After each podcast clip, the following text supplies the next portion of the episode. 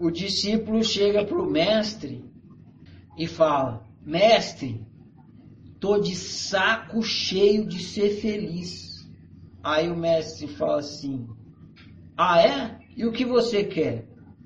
Agora eu quero sofrer. Eu quero sofrer, não aguento mais felicidade. Aí o mestre fala: Então sofra e seja feliz.